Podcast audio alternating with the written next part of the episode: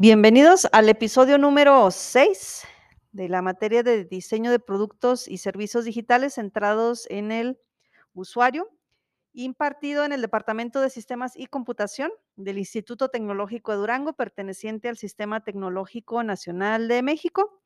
Y pues en este episodio número 6 vamos a eh, abordar eh, lo que es un tema eh, muy interesante que viene en lo que es el portal de Mr. You, recordando que los diferentes episodios que tenemos en esta temporada son de, dicho, de dicho portal, contando con la autorización correspondiente para hacer su traducción y respectiva difusión de manera escrita y pues en este caso eh, a través de lo que es este, este podcast.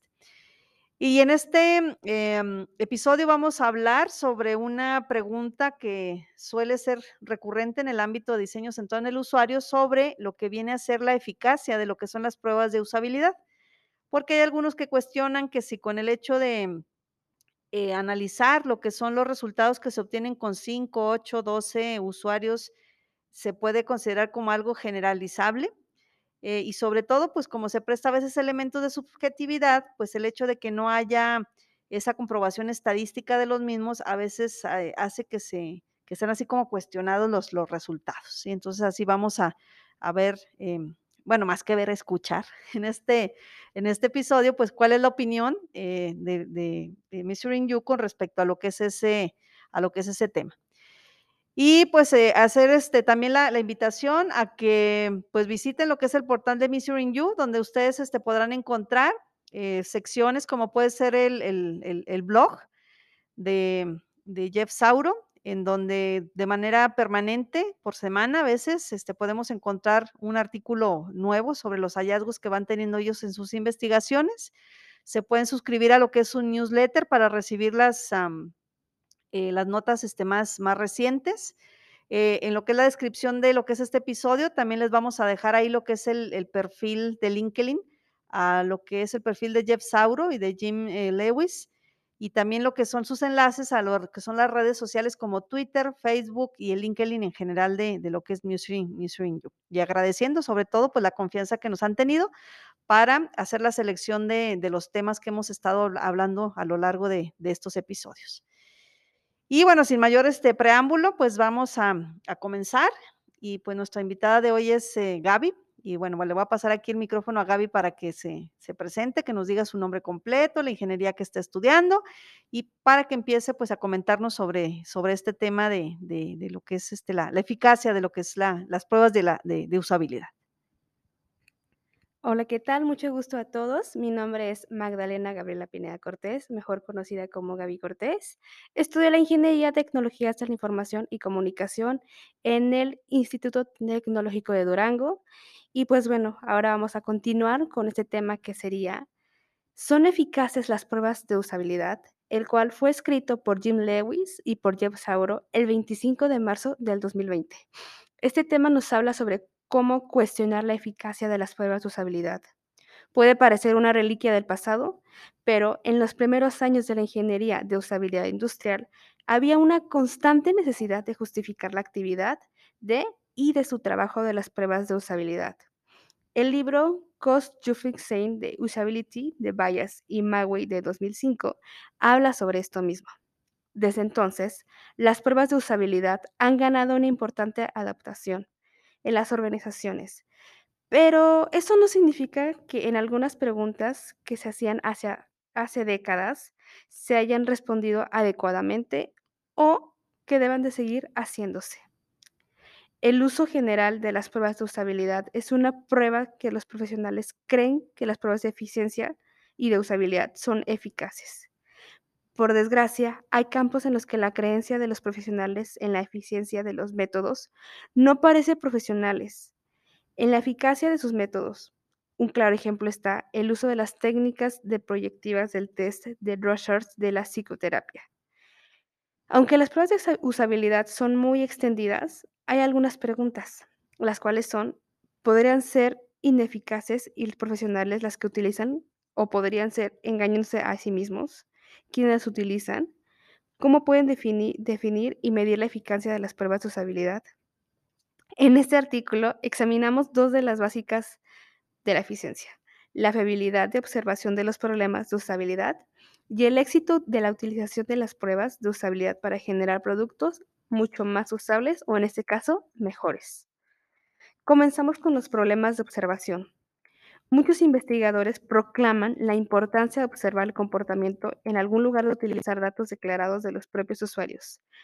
Pero observar a las personas que utilizan una interfaz no es una acción objetiva para tomar la temperatura de alguien, que en sí misma es propensa a variables que afectan su fiabilidad, como la experiencia del médico, del dispositivo utilizado y el lugar donde esta misma se mide.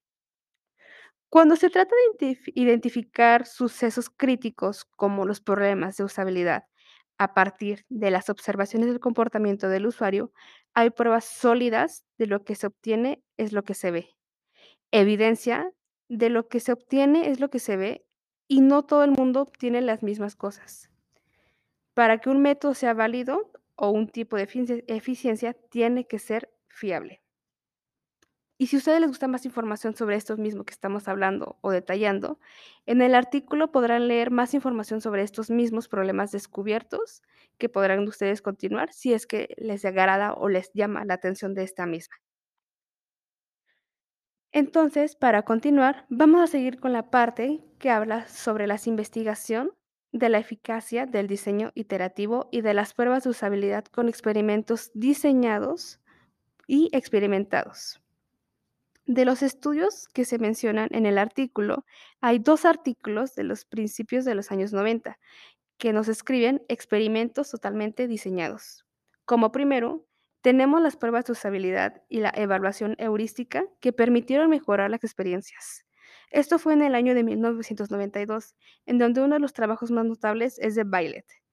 Compararon dos interfaces de usuario derivadas de la misma interfaz base una modificada mediante, mediante la evaluación heurística y otra modificada mediante las pruebas de usabilidad iterarias, que son tres iteraciones y cinco participación por iteración. Realizaron un experimento con dos interfaces, una basada en caracteres y la otra interfaz gráfica de usuario, con los mismos resultados básicos. El número de cambios indicados por las pruebas de usabilidad fue mucho menor que el indicado por la evaluación heurística, pero el rendimiento del usuario del usuario fue el mismo con ambas versiones finales en la interfaz. Todos los diseños después de la primera iteración produjeron un rendimiento más rápido, y en el caso de la interfaz basada en caracteres, fueron preferidos por el diseño original. El tiempo para completar las pruebas de rendimiento fue aproximadamente el mismo que se requiere para completar las evaluaciones heurísticas con múltiples revisores. Y como segundo, tenemos las, métricas de la tarea que mejoran a lo largo de las interacciones, el cual nos habla también sobre Bailen en 1993. Este aportó pruebas experimentales adicionales que en un diseño iterativo basado en pruebas de usabilidad conduce a mejoras medibles de usabilidad en una aplicación. Los participantes en el experimento eran ocho diseñadores, cuatro al menos de experiencia profesional de diseño de interfaces y los otros cuatro eran experiencia de profesión en programación informática. Todos los diseñadores utilizaron una herramienta de creación de prototipos para crear una aplicación de recetas. En la primera tanda de pruebas, Violet grabó un video a los participantes que realizaban tareas de los prototipos. Tres participantes diferentes por prototipo. Cada diseñador revisó las cintas de video de las personas que utilizaban su prototipo y utilizó las observaciones para rediseñar su aplicación. Este proceso continuó hasta que cada diseñador indicó que no era posible mejorar su aplicación. Todos se detuvieron después entre 3 y 5 iteraciones. La comparación de la primera y la última iteración indicada nos demostraba que mejoraba significativamente las pruebas de iteraciones indicaron una mejora significativa a medidas como el número de tareas completas, los tiempos de finalización de las tareas y repetición de graves de los mismos. Ahora vamos a hablar sobre lo que es el resumen y debate. Los resultados de los estudios del tipo de QE muestran que los profesionales de usabilidad deben de realizar las pruebas de usabilidad con el diseño mayor, para así mismo poder documentar sus métodos de forma exhaustiva y mostrar la debida cauteleza a la hora de interpretar sus resultados. pero incluso cuando los evaluadores observan videos de los mismos usuarios, habrá algún desacuerdo sobre los cuales son los problemas de usabilidad. También está lo que es el acuerdo, no necesariamente es el objetivo clave del diseño iterativo y la evaluación de las muestras pequeñas. El objetivo final es mejorar la usabilidad y la experiencia del usuario. Y sí, puede haber muchos cambios a través de la iteración para llegar a este objetivo. Al igual que las limitaciones de las pruebas de usabilidad, las hacen insuficientes para ciertos objetivos de las pruebas, tales como la garantía de calidad de los sistemas de seguridad crítica, pues esto puede resultar difícil al evaluar sistemas complejos con objetivos y tareas complejas. Por otra parte, como afirmar lo que Lauder nos comentó en 1997 en la página 204. Hace más de 20 años hay muchas pruebas de análisis ampliando tareas y evaluación formativa. Pueden y casi siempre lo hacen, aportar mejores sustancias en la eficiencia y en la conveniencia de los sistemas. Y aquí la pregunta, ¿son eficaces las pruebas de usabilidad? En resumen, sí. Cuando el objetivo es mejorar el rendimiento y la experiencia del usuario, las pruebas de usabilidad parecen ser eficaces, a pesar de los problemas de fiabilidad asociados a las listas de pruebas basadas en el comportamiento observado, tanto físico como verbal. Sin embargo, sería útil disponer de más de dos experimentos diseñados para investigar cómo el diseño y la evaluación de iterativos hacen lo que hacen. Es algo que esperamos abordar en la próxima investigación. Muy bien, con esto pues podemos ver que la página de Measuring You, como lo hemos escuchado desde el primer episodio, eh, pues es una página, es una compañía que está fuertemente enfocada hacia lo que es la parte de hacer investigación con el usuario y no únicamente esa parte cualitativa tradicional de las pruebas de usabilidad, sino que están ingresando ya lo que son elementos cuantitativos con estadística donde así eh, aplica el, caso. Y los eh, artículos de Measuring You siempre son muy interesantes porque eh, de alguna forma abordan tanto temas que son polémicos o intentan dar respuestas a preguntas que ya existen desde, desde el pasado y que no se tiene así como la evidencia, digamos, estadística o científica de ello. Entonces, es un, portal alta, altamente recomendable para los profesionales involucrados en las áreas tanto de interacción humano-computadora como lo que son las áreas de diseño centrado en el usuario en lo, en lo general. Y bien, pues ya finalmente, como em, lo hago al, final de cada uno de los episodios, pues a los invitados, em, a cada uno de ellos, pues les hago la, la pregunta final que es la del examen, ¿qué fue lo que entendió? No, no se crean.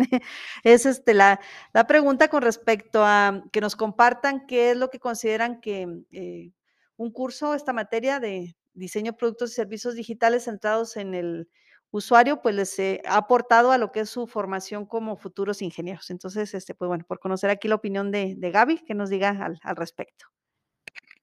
Pues, en lo que yo opino es, este, es un tema que lamentablemente a la actualidad no es tan conocido, no es tan amplio y lamentablemente, pues, esto nos puede, pues, provocar algunos problemas, eh, en cuanto la usabilidad o la eficiencia también de las empresas, en este caso. Y yo siento que es algo que debe de crecer muchísimo, porque ya cuando las personas lo ponen a prueba, lo ponen en práctica en sus empresas, o en cualquier mínimo detalle, esto les podría ayudar y facilitar muchísimo para poder conocer a las personas que hacen uso de sus herramientas, de sus trabajos, y asimismo podrían ya quedarse con esos clientes que no se les pueden ir, que se les se queden con ellos mismos y darles esa satisfacción de que están seguros de que lo que están haciendo es completamente seguro y que no va a haber problemas con estos mismos. Muy bien. Y bueno, pues decirles que, que Gaby, pues es una persona em, que bueno, que teniéndola como, como estudiante, pues ha demostrado un especial interés en estos ámbitos de interacción humano-computadora, diseño centrado en el usuario. Y pues eh, quisiera pedirle que nos comparta el, el, por qué siente que esta área es así como eh, a veces decimos, ya me vi, creo que esto es, que creo que esto es lo, eh, que creo que esto es lo mío. Entonces, si nos pudiera compartir qué es lo que, pues de alguna forma le ha llamado la atención y le ha despertado pues el gusto por estas áreas. porque bueno, decirles que Gaby es aquí, este, ya, ya me ha sobrevivido más de una materia. Lo que más me gustó muchísimo es que, bueno, yo me considero una persona que le gusta muchísimo estar en contacto con la gente, no importa si la conozco o si no la conozco. Y lo que más me gustó, o por lo que me llamó la atención, fue por esto mismo, de poder estar en contacto con la gente, de poder conocer cómo se sienten, qué es lo que les gusta, qué es lo que no les gusta. Siento que conocer a las personas más a fondo de lo que realmente nos muestran en una primera imagen fue lo que más me, me gustó, me atrapó, me dijo: "Te quedas con nosotros". Es eso mismo, poder interactuar con la gente, poder, este, conocerla, poder conversar y al mismo tiempo estar haciendo un trabajo que les va a ayudar a facilitar a más personas.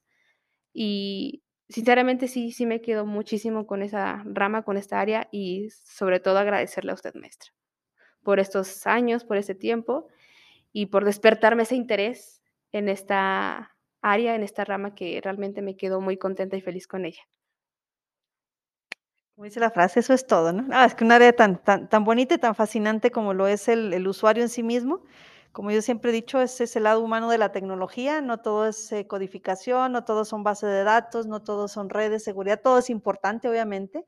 Al final son como piezas de un rompecabezas que se van uniendo y formando, este, un todo, pero siempre hay que recordar que el el usuario debe ser el el del centro, el eje, el principio, el durante, el antes, el durante, el después, y en todo momento no perder de vista que estamos en este ah, caso haciendo desarrollo justamente para para las personas y, pues, no permitir que luego la tecnología sea la que nos gobierne, ¿verdad? Sino que lo sigamos viendo como como un medio para facilitarnos el el el día a día. Y, pues, agradecerles finalmente por su por su atención, eh, a los episodios de esta temporada 2000 2022, esperando que cada uno de los capítulos que hemos compartido les hayan sido de utilidad, que hayan aprendido algo nuevo, y si ya lo sabían, pues, que se lo hayan por ahí se les haya, este, complementado. Y recordándoles que cada uno de los episodios siempre encontrarán ustedes en la ficha descriptiva el nombre de de quién en este caso, este, ha sido cada uno de los invitados a los episodios, e igualmente lo que es el link a lo que es el artículo, eh, original. Reiterando nuevamente nuestro agradecimiento a la empresa Measuring You, a Jim Lewis por, eh, la autorización, por la confianza, como ya lo había mencionado, para hacer uso de su material y, mm, que sirviera de base para cada uno de los episodios de este de este podcast. Muchas gracias y los esperamos en la siguiente.